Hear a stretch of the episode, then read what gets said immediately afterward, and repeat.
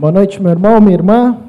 Muito bom estarmos juntos mais uma vez para compartilharmos a palavra de Deus, louvarmos ao nosso Senhor, termos um tempo de comunhão.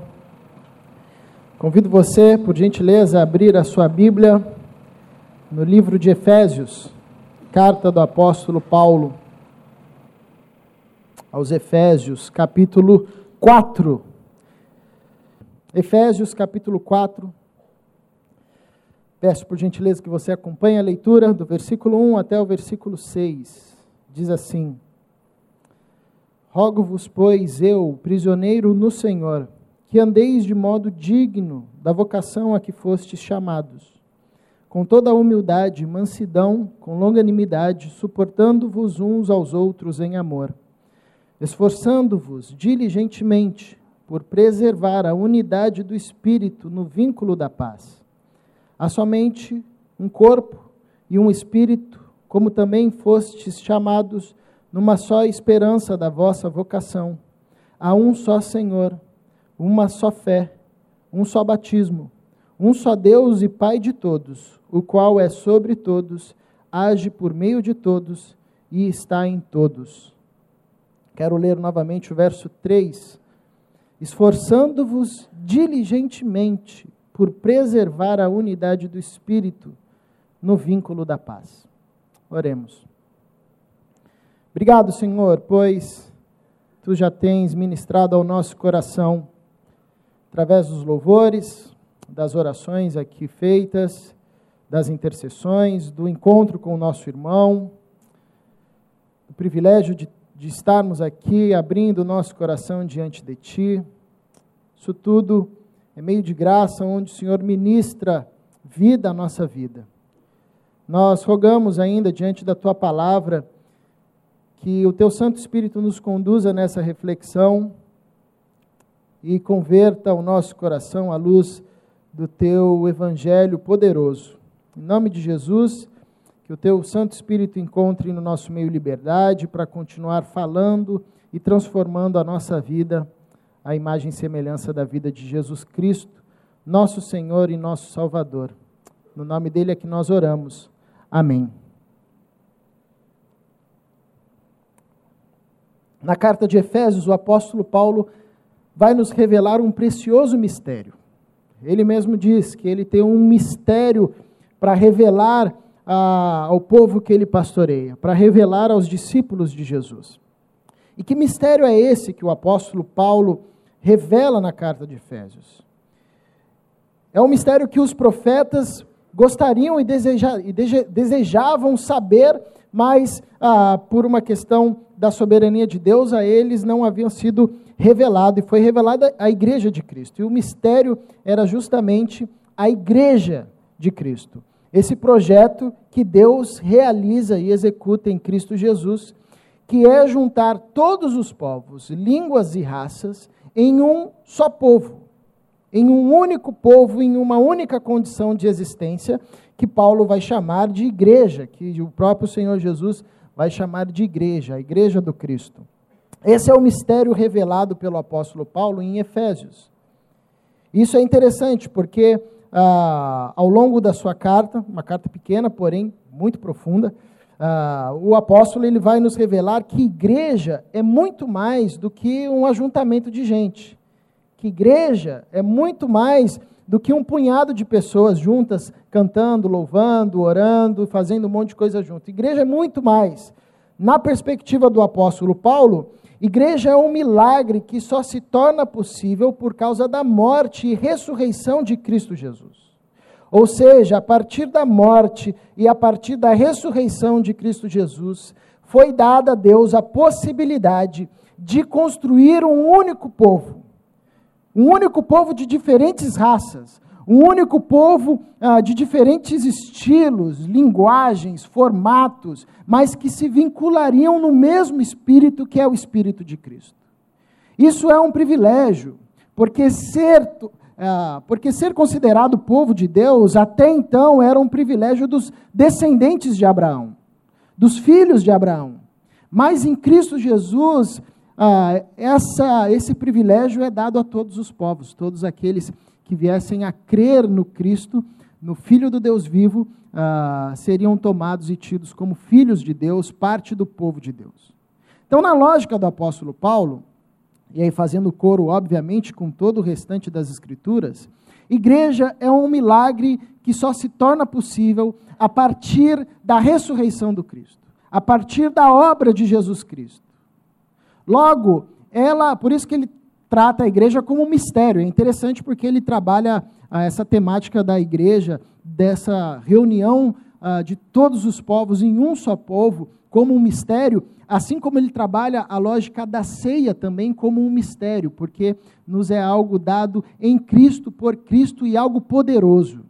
É muito mais do que um símbolo, é muito mais do que uma reunião de pessoas. Isso aqui só é possível. E isso aqui, num cenário ainda maior, só é possível por causa do sacrifício de Jesus Cristo. Porque ele nos tira de um ambiente inóspito, de solidão, de individualismo e nos lança num ambiente comunitário. E nos lança num ambiente onde nós somos muitos diversos, com pensamentos diferentes, com estilos diferentes, com linguagens diferentes, mas quando nós nos reunimos em torno do nome do Senhor Jesus Cristo, nós, por um milagre, conseguimos falar a mesma língua. Não sei se você já teve a oportunidade de ir para um local que você não conhece ninguém. E você chega nesse local totalmente perdido, se sentindo fora de qualquer ambiente, fora de casa, longe de casa, e aí você entra numa comunidade de fé. E ali parece que quando a coisa começa a engrenar, parece que você está tá dentro de uma família, né? Parece que assim, você está com um povo que você já conhece há um tempo. E aí, quando vocês começam a orar junto, juntos, parece assim que vocês estão falando a mesma língua, mas vocês não se conhecem, o pessoal ali é estranho, você nunca viu aquela gente.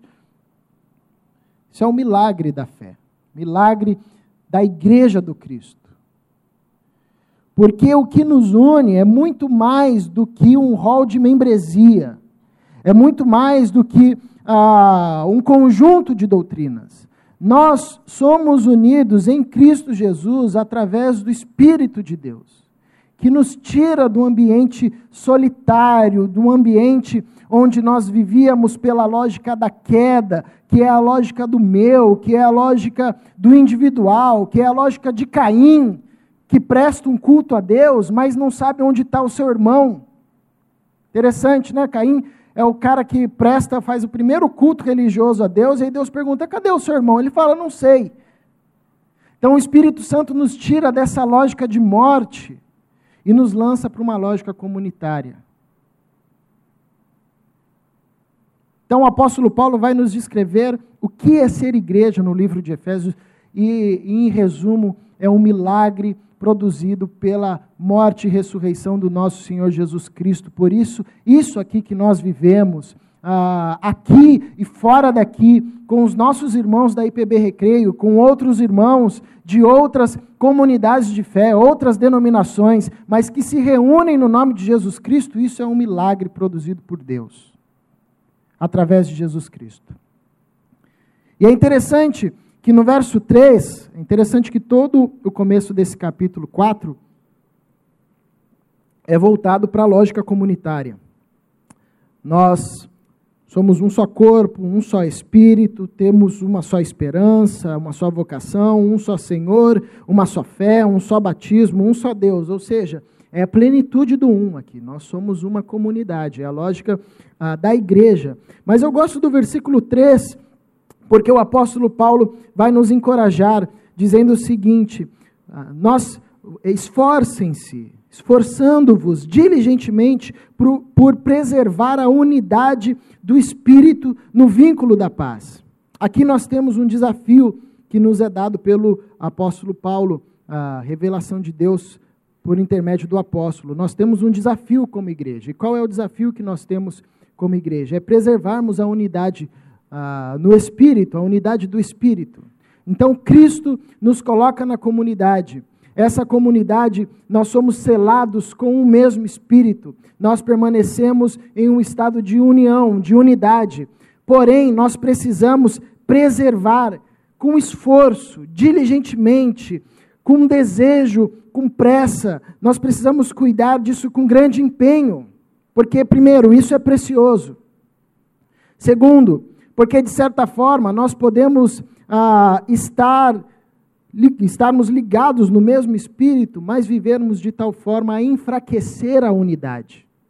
Se o apóstolo Paulo diz que nós precisamos preservar a unidade, é porque, de certa forma, nós podemos viver num determinado estilo de vida que nós ah, venhamos a enfraquecer a unidade do espírito.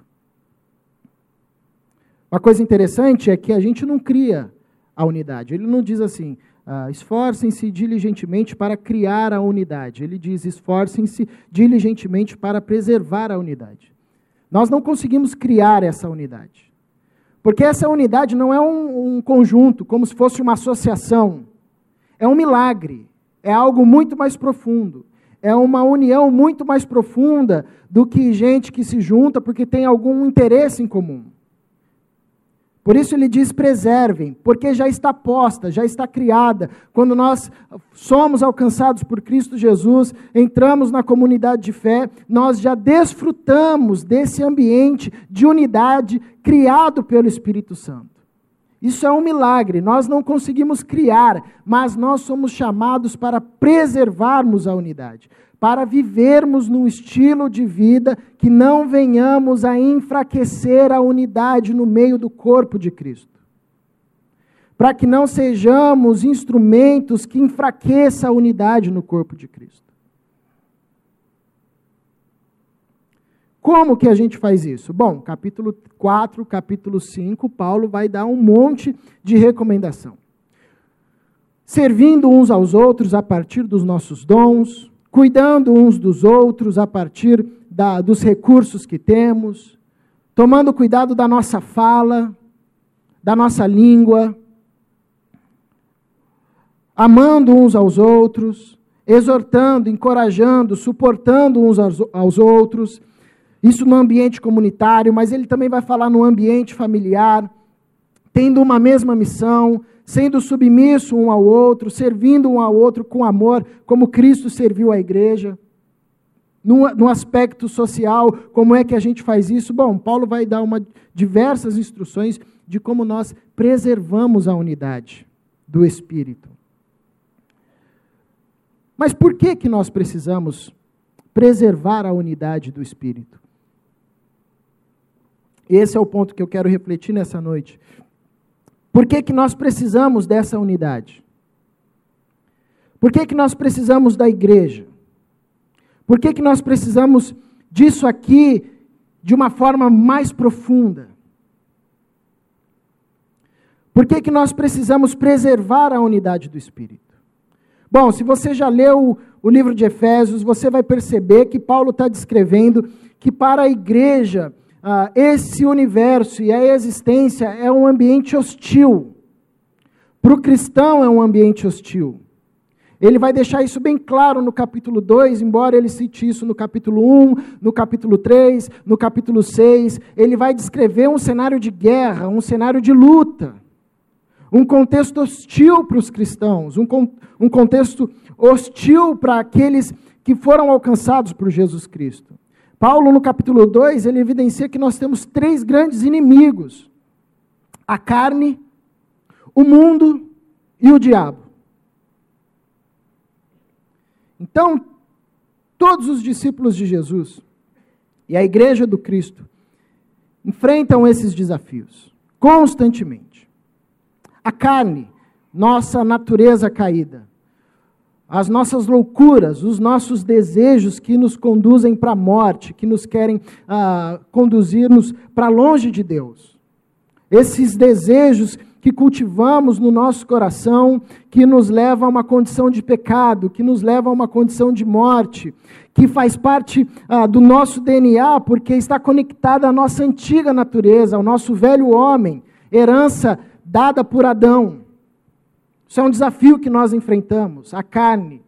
todo instante, você que foi alcançado por Cristo, faz um ano, cinco, dez, quinze, quarenta, cinquenta anos, até você morrer, ou até a volta do nosso Senhor Jesus Cristo, você vai estar em constante luta contra a carne. O próprio apóstolo Paulo diz isso em Gálatas, capítulo 5, a partir do verso 16: a carne luta contra o espírito, o espírito luta contra a carne, porque um não quer fazer a vontade do outro.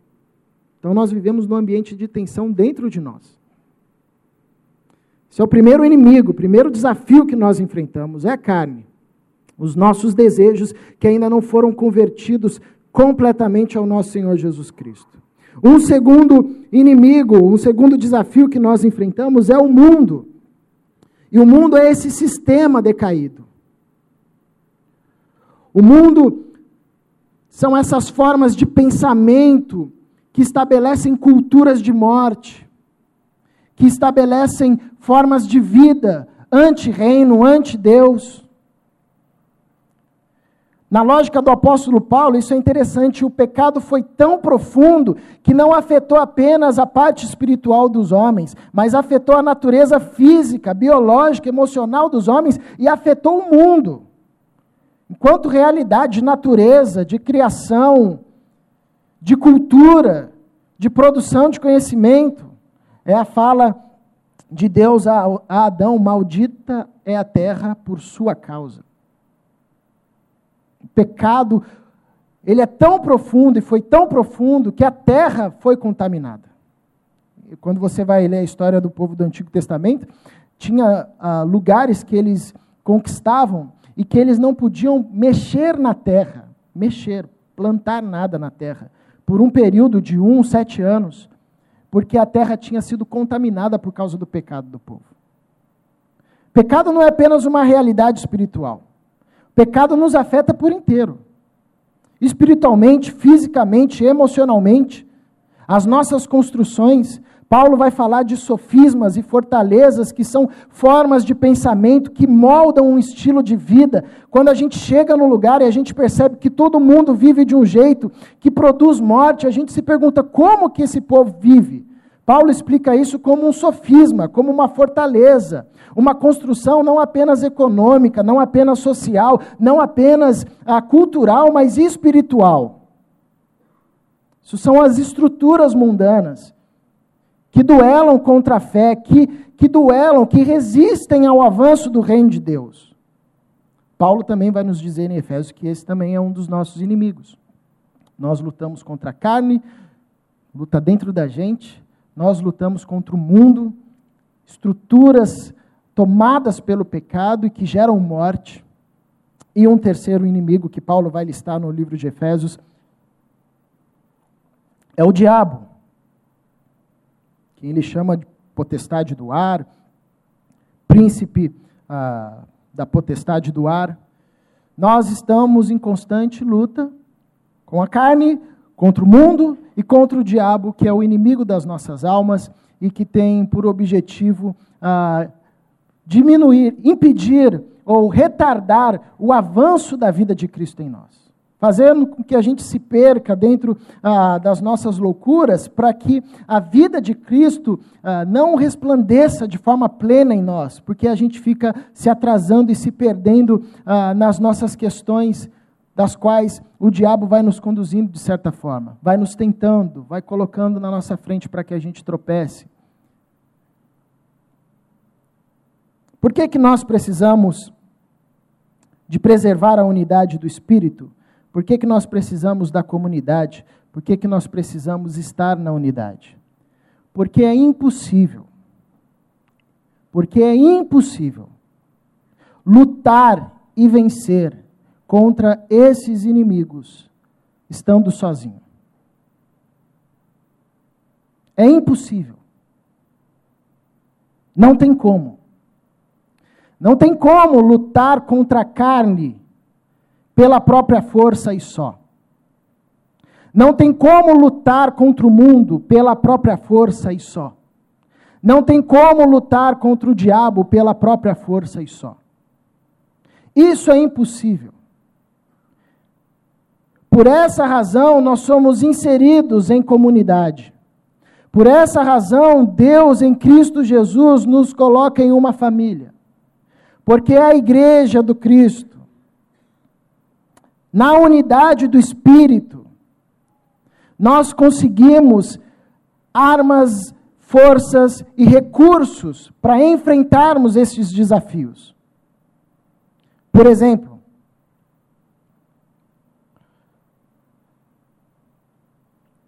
a comunidade de fé, quando nós lutamos contra a carne, ela nos fornece e nos deve ser espaço para restauração, confronto e intercessão. Ou seja, o projeto de Deus na igreja é para que nós tenhamos um ambiente comunitário, não apenas onde a gente se encontre para compartilhar ah, do nosso dia, das coisas boas, mas para que também a gente tenha um espaço para sermos restaurados quando por alguma razão cairmos diante das tentações. A igreja nos deve ser esse espaço onde o fraco, o debilitado encontra espaço terapêutico. Onde o pecado do meu irmão não me é ah, motivo de maledicência, antes é combustível para minha oração. Onde as famílias que cederam às tentações de Satanás e por isso, ah, ou às suas próprias cobiças, e por isso ah, estão se separando e enfrentando uma ruptura, na igreja precisam encontrar espaço ah, de restauração. Nós precisamos preservar a unidade do espírito no vínculo da paz, porque ao lutarmos contra a carne, por vezes nós ah, sucumbiremos. E é na comunidade de fé que nós encontramos espaço para a restauração. Diante da luta contra a carne, a igreja nos é esse, esse hospital que nos acolhe, que nos restaura, que cuida da gente quando nós estamos debilitados ou quando nós estamos enfermos em áreas das nossas vidas das quais nós não conseguimos mais progredir. Mas a igreja também nos é um instrumento de confronto. Os irmãos são reserva de sabedoria. Você já reparou que todo mundo que se envolve, ou a maioria, né, não vou generalizar aqui, até vou falar, falar de mim mesmo, né, não sei se acontece com os irmãos, mas a, a tendência que nós temos quando nós estamos para se envolver com algum pecado que a gente sabe que não é legal e que ninguém vai aprovar, ou alguma ação que ninguém vai aprovar, a tendência que nós temos é nos afastarmos. É tirarmos todas as reservas de sabedoria que temos ao nosso redor, para que ninguém nos confronte, para que ninguém nos aponte o erro. A igreja, a comunidade de fé, a unidade do Espírito, no Espírito também ah, nos, nos dá reserva de sabedoria, que é a capacidade de caminharmos juntos e construirmos uma relação a tal ponto que um irmão tenha liberdade de chegar até mim e dizer: Olha isso que você fez não está certo. A Bíblia não diz assim, não. Você vai fazer isso? Tem certeza? Ó, consulta os irmãos lá. Consulte os universitários. Né? É o que Natan faz com Davi. Isso é interessante porque ah, arrependimento, para que haja arrependimento, é necessário que tenha confronto, que o pecado venha à luz. E Deus nos confronta de diversas formas. Através da palavra, às vezes através de sonhos ou outras ah, formas, mas também nos confronta através dos irmãos. É gente que chega ah, com o coração pesado por ter que fazer o que vai fazer, que é confrontar, mas faz por amor e chega e diz: Isso que você está fazendo não é certo, isso vai te levar para a morte. Isso é reserva de sabedoria. Isso é a graça que nós encontramos na comunidade. Gente movida pelo Espírito Santo de Deus, sensível ao Espírito Santo de Deus, que consegue ser instrumento de Deus, nas mãos de Deus, para nos livrar de ciladas, de quedas que às vezes nós, por causa da cegueira do pecado, não conseguimos enxergar. Por isso que nós precisamos da comunidade, por isso que nós precisamos da igreja, por isso que nós precisamos preservar a unidade do espírito, porque na luta contra a carne, os irmãos nos são fonte de acolhimento, mas também a igreja nos é fonte ah, de confronto.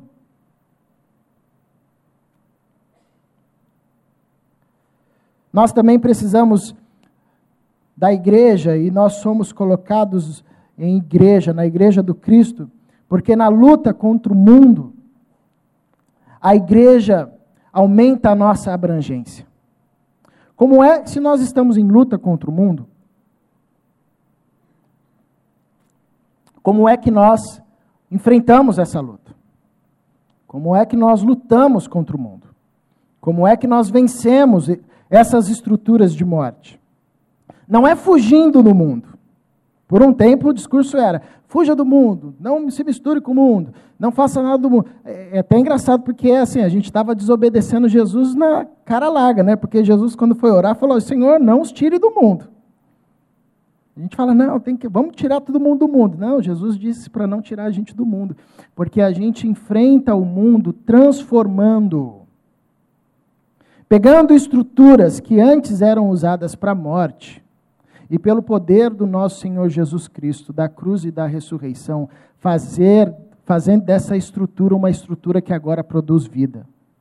Uma cultura que antes ah, aprisionava e produzia e gerava morte, agora, porque nós, filhos da luz, filhos de Deus, assumimos essa cultura, estamos nessa cultura, ela passa a produzir vida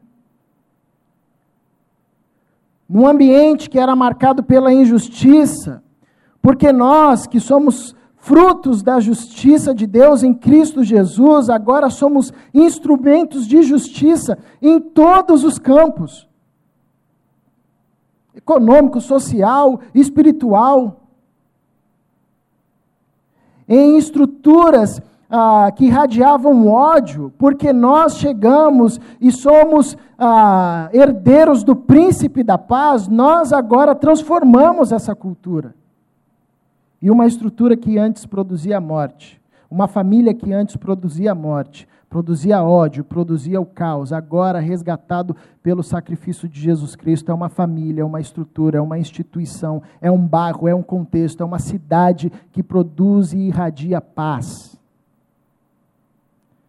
Então nós vencemos o mundo, não é fugindo do mundo, é transformando as realidades, é convertendo a cultura que, que, um, que é um presente de Deus e que foi deturpado para promover a morte, é transformar a cultura para a glória de Deus. Agora, quando nós estamos sozinhos e tentamos lutar essa luta contra o mundo de transformação, sozinhos, a nossa abrangência é pequenininha. A gente não tem abrangência. Ali é um, é um quadradozinho. Mas quando nós estamos em 600 pessoas, é diferente. A nossa abrangência aumenta. Aumentam-se os talentos, aumentam-se os dons, aumentam-se os recursos, aumentam-se as forças Aumenta-se a coragem, aumenta-se a voz, a nossa abrangência, ela aumenta. A nossa capacidade de ingerir no bairro, de ingerir na cultura, de ingerir na sociedade, de ingerir no país, aumenta. É a lógica de Jesus quando está ensinando os seus discípulos que eles precisavam ser luz e que não fazia sentido acender uma lâmpada e colocar debaixo da mesa, mas o sentido que fazia era acender uma lâmpada e colocar em cima do armário. O que Jesus está ensinando, além de tantas coisas, ele está ensinando uma questão de abrangência. Uma luz embaixo da mesa ilumina embaixo da mesa. Uma luz no alto, em cima do armário, ilumina todo o ambiente. Um cristão, uma voz no meio da rua é uma abrangência embaixo da mesa. Agora, 600 cristãos, discípulos de Jesus Cristo, gritando a plenos pulmões que em Jesus Cristo há transformação e que Jesus quer redimir todas as coisas, isso é uma outra abrangência muito maior. Então nós precisamos preservar a unidade do espírito, nós precisamos estar na comunidade e em comunidade para que a nossa abrangência seja ainda maior, para que a gente partilhe os nossos dons, os nossos talentos com outros irmãos e, gente, e assim a gente vai se completando, porque é interessante que dom é uma das formas que nós temos para apresentar ao mundo ou ao, ao nosso irmão uma face de Deus. Então, quando determinado irmão ah, deixa-se ser usado pelo dom que, que Deus lhe deu, e a gente é abençoado por isso, a gente sempre diz: Nossa, graças a Deus, glória a Deus, você me abençoou com esse, esse seu uh, serviço de, de cuidado. Nossa, você me abençoou com a sua generosidade. A partir do dom, a gente vai mostrando faces de Deus. Agora, quando nós estamos dentro da comunidade, inseridos na comunidade com tantos irmãos, nós temos a possibilidade de mostrar quantas faces de Deus ao mundo. Nós temos a possibilidade de ingerir quanto na cultura. Qual é a nossa abrangência no nosso bairro, na nossa cidade? Sozinho seria pequena, mas numa comunidade de fé, preservando a unidade do espírito, vivendo o sentido da igreja, nós ganhamos força e nós ganhamos abrangência para convertermos instituições, estruturas, culturas que antes geravam morte, agora, porque os cristãos chegaram ali, aquela cultura, aquela estrutura passa a gerar vida. Nós precisamos estar na igreja e preservarmos a unidade do espírito, porque também nós ah, temos como inimigo o diabo, que a todo instante deseja nos tentar. E na comunidade de fé nós encontramos espaço para a intercessão. Nós precisamos resgatar uma verdade que Jesus ensina aos seus discípulos, que às vezes a gente esquece que discípulo de Jesus é um intercessor por excelência. Se você é discípulo de Jesus, você é um intercessor por excelência. Geralmente a gente fala assim, não, o ministério da intercessão, como se só aquele pessoal fosse o ministério da intercessão. Se você é discípulo de Cristo, você é um intercessor. Porque quando os discípulos foram perguntar para Jesus como é que se orava, discípulos chegaram lá e falaram: oh, Jesus, os discípulos João Batista oram ali, como é que a gente ora? Aí Jesus ensina a oração que nós conhecemos como o Pai Nosso. Mas ali Jesus não está apenas ensinando os discípulos a orar, a orarem. Jesus está ensinando os discípulos a intercederem. Porque toda oração é no plural. Pai nosso, pão nosso, nossas dívidas, nossas tentações, livra-nos do mal. Jesus ensina uma oração no plural. Orar no plural é orar por si e orar pelo próximo. Quem ora pelo próximo é um intercessor. E há poder na intercessão. Na luta contra a carne, contra o mundo, contra o diabo, por vezes nós desfalecemos no caminho. Por vezes nós passamos por situações de esgotamento espiritual em áreas das quais nós não conseguimos mais orar, em áreas das quais nós não conseguimos mais nos arrepender genuinamente. Entramos num ciclo de culpa, de morte, de remorso, de culpa, de morte, de remorso. Isso nos prende, a gente não consegue sair. Como é que a gente sobrevive a isso? É pela intercessão dos irmãos é por um ambiente onde a gente pode chegar e falar: ore por mim, porque eu não dou mais conta de orar. Ore por mim, porque uma angústia bateu meu coração. Ore por mim, porque eu não encontro mais forças para resistir. Ore por mim, porque eu estou sobre forte tentação. Interessante que a gente só procura os irmãos quando a gente cai, mas a Bíblia também nos ensina, Paulo, no livro de Coríntios, que a, a, a comunidade de fé é o escape de Deus É o escape de Deus quando nós estamos sobre forte tentação. Não vos veio tentação acima da vossa força, antes Deus providenciou para vós o escape necessário. E ali Paulo está falando de comunidade, de um povo que partilha o mesmo pão, de um povo que partilha a mesma fé, de um povo que partilha o mesmo Deus. Então partilha das tentações, como Jesus ensinou os discípulos a orarem: não nos deixes cair em tentações, em tentação. Quando nós estamos sob forte ataque do inimigo, quando nós estamos sucumbindo aos desejos da carne, desejos de morte, quando nós não estamos mais conseguindo, conseguindo reverter as estruturas infernais do mundo, do sistema ao nosso redor, a comunidade nos deve ser sempre o ambiente para onde a gente vai, para onde a gente retorna, para onde, de onde a gente nunca sai, em espírito de intercessão, orando uns pelos outros intercedendo uns pelos outros, exercendo assim o ministério que nós recebemos por excelência, que é o ministério de sacerdotes. Daniel já explicou isso há tempos aqui, que uma das funções do sacerdote ao entrar ah, para orar pelo povo no Santo dos Santos ele entrava com um colar com doze pedras, representando as doze tribos, o que significava que ele nunca entrava sozinho diante de Deus, mas ele levava consigo o seu povo. Nós somos sacerdotes. Isso significa que quando meu irmão está desfalecido e não consegue mais se apresentar diante de Deus, eu coloco ele no colo e falo: pode deixar que daqui a gente vai orar por você. Pode deixar que esse problema é nosso. Não faz mais nada não, que você tentou fazer só piorou, né? Não dá conta, é difícil. Então deixa com a gente. Deixa que nós vamos orar. Deixa que nós vamos interceder. Deixa que a gente vai te carregar com as nossas orações.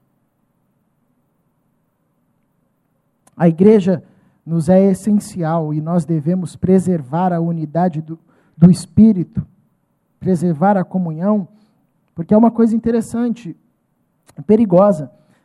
Nós podemos estar na comunidade sem desfrutarmos da comunhão. Nós podemos estar no ambiente da comunidade, mas não desfrutarmos da comunhão. É que a gente associou comunhão à comida, né? Geralmente assim, ô oh, irmãos, acabou aqui, agora a gente vai ter um tempo de comunhão, vamos descer lá, tem comida, né? Mas comunhão na perspectiva dos apóstolos, sobretudo do apóstolo Paulo, é essa capacidade de partir o pão, é essa capacidade de partilhar a vida, no bom dia ou no mau dia, é essa capacidade de ter um ambiente onde, a despeito de quem nós somos ou do que fazemos, em Cristo nós permanecemos sendo acolhidos pelos nossos irmãos. Nós precisamos preservar a unidade do Espírito, nós precisamos estar em comunhão, na comunhão, nós precisamos uh, permanecer na igreja do Cristo, porque na luta contra a carne, nós encontramos em nossos irmãos espaço para o acolhimento, para a restauração e para o confronto, para a reserva de sabedoria. Porque na luta contra o mundo, nós aumentamos a, a nossa abrangência. E porque na luta com, contra o diabo, nós somos sustentados pelas orações dos nossos irmãos, pois somos uma raça de sacerdotes em Cristo Jesus, nosso Senhor. A minha oração nessa noite, diante desse texto,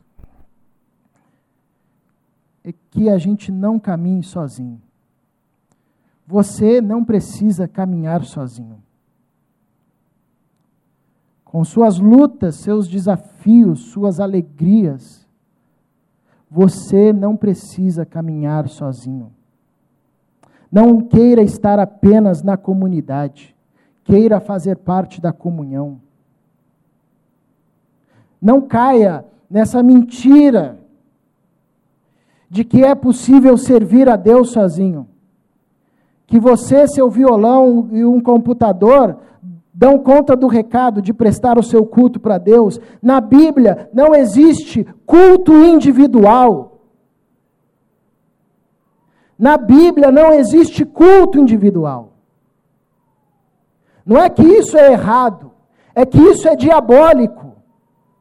Porque esse é o culto de Caim que dá qualquer coisa para Deus, enquanto Deus diz: cadê o teu irmão? Ele diz: eu não sei, não quero saber, e tenho raiva de quem sabe. Não existe culto individual, ou você está na comunhão, ou você não está em lugar nenhum.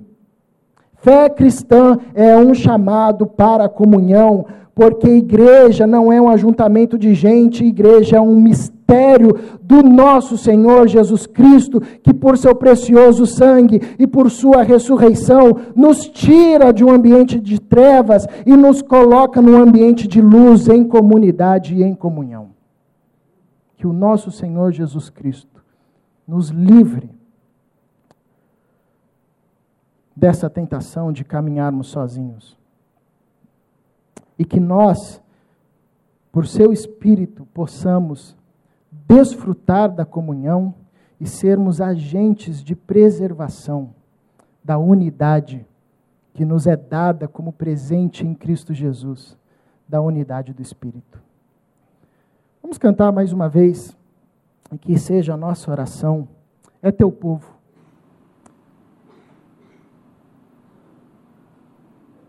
Que seja ela a nossa oração, depois dessa canção, o Dani nos conduz em oração. Que Deus nos abençoe. Senhor, que o mistério da comunhão nos seja desfrutado como graça dos céus. Que a vida em comunidade seja muito mais do que uma experiência institucional, religiosa. Que ela seja uma descoberta fascinante. E que, conduzidos pelo Teu Espírito e a serviço de Cristo, o Senhor, a nossa vida cheia da comunhão dos santos, seja uma inspiração para aqueles que ainda caminham sós nesse mundo. Que nós sejamos um convite para aqueles que precisam de uma família, que a nossa vida seja um convite para aqueles que precisam ser acolhidos e que com a nossa forma de agir e com o temor no coração, pelo mistério que a igreja é, que a nossa vida de intercessores e de servos uns dos outros seja a nossa grande expressão de serviço e de devoção a Ti. É a oração que eu faço por mim, por esses irmãos, por essa nossa comunidade de fé e pela Tua igreja que se espalha pela terra. Em nome de Jesus. Amém.